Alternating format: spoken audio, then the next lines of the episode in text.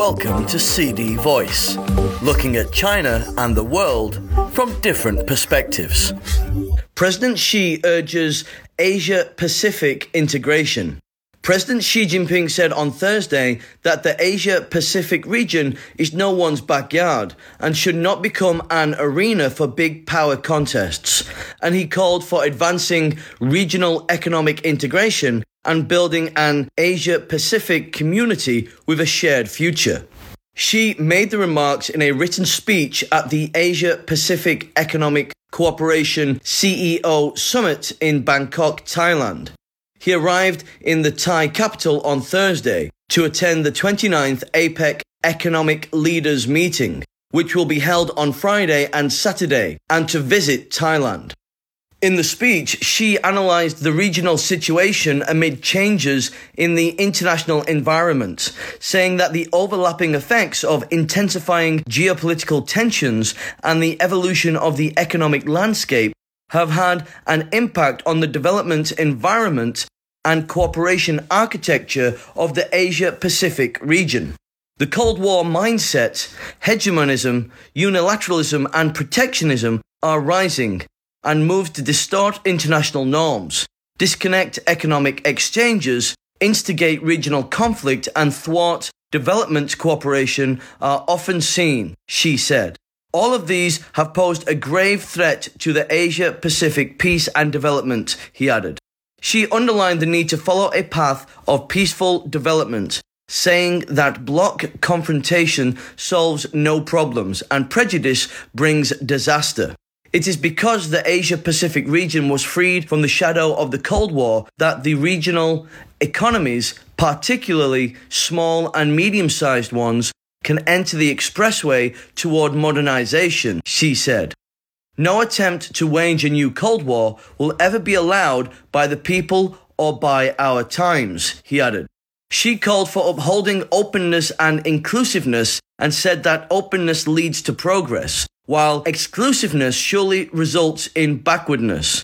Undermining the long lasting industrial and supply chains in the Asia Pacific region will lead regional economic cooperation to a dead end, he said.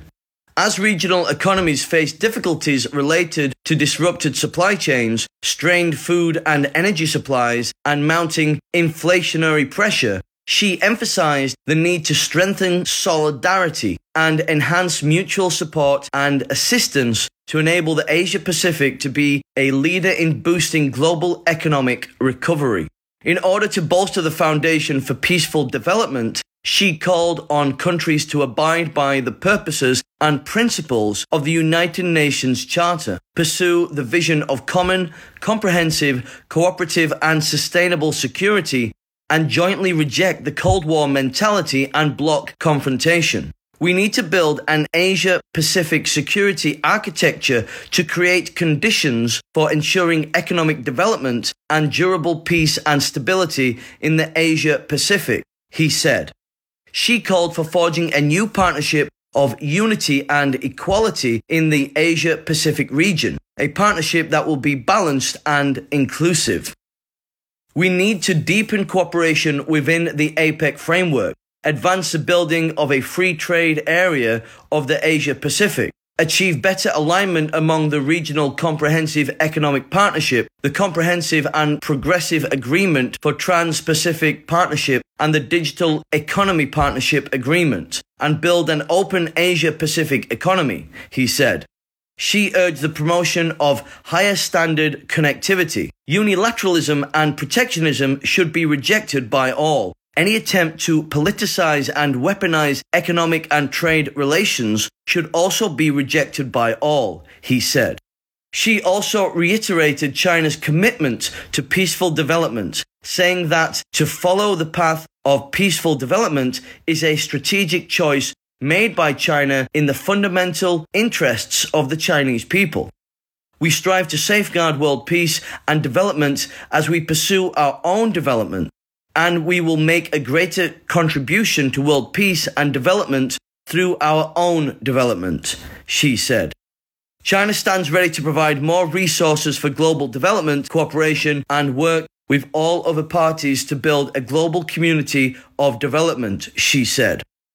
Raymond Chao, chairman for the Asia Pacific region and China of professional services provider PwC, said Xi's proposal for advancing more inclusive and resilient global development with benefits shared for all is greatly important and positive in promoting world economic recovery, stability, and growth.